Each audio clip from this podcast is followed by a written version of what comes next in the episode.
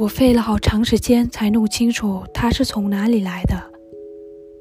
小王子向我提出很多问题，可是对我提出的问题，他好像压根都没听见似的。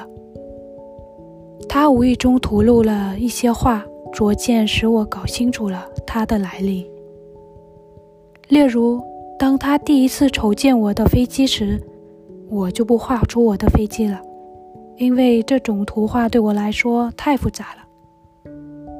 他问我道：“这是个啥玩意？”“这不是玩意，这是飞机，是我的飞机。”我当时很骄傲地告诉他我能飞，于是他惊奇地说道：“怎么，你也是从天上掉下来的？”“是的。”我谦虚地答道。“啊，这真滑稽！”此时，小王子发出了一阵心碎的笑声，这使我很不高兴。我希望别人严肃地对待我的不幸。然后他又说道：“那么，你也是从天上来的喽？”你是哪个星球上的？吉克对于他是从哪里来的这个秘密，我隐约发现了一点线索。于是我突然问道：“你是从另外一个星球上来的吗？”可是他不回答我的问题。他一面看着我的飞机，一面稍稍的点点头，接着说道：“可不是嘛，乘坐这玩意。”你不可能是从很远的地方来的。说到这里，他就长时间的陷入沉思之中，然后从口袋里掏出了我画的小羊，看着他的宝贝入了神。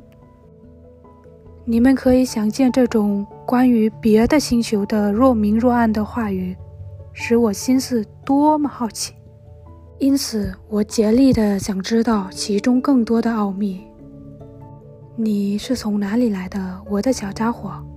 你的家是在什么地方？你要把我的小羊带到哪里去？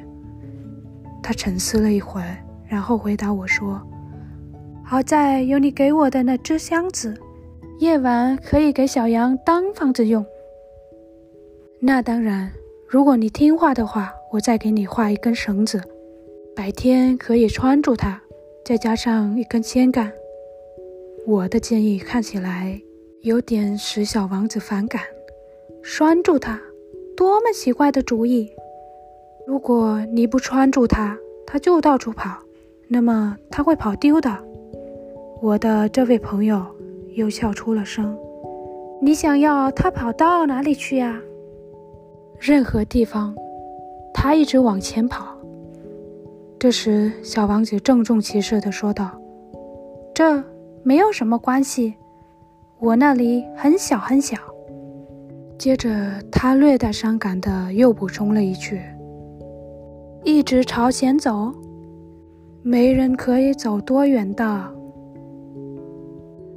朋友们，《小王子》的第二章到这结束，下次再见。